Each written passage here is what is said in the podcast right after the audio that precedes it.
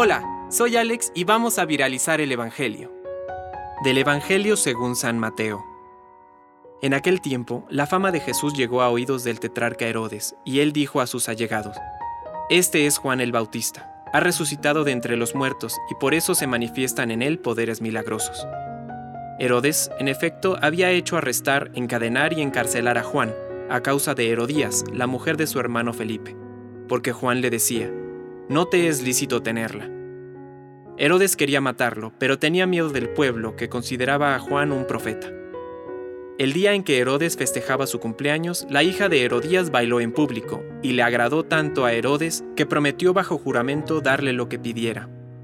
Instigada por su madre, ella dijo, Tráeme aquí sobre una bandeja la cabeza de Juan el Bautista.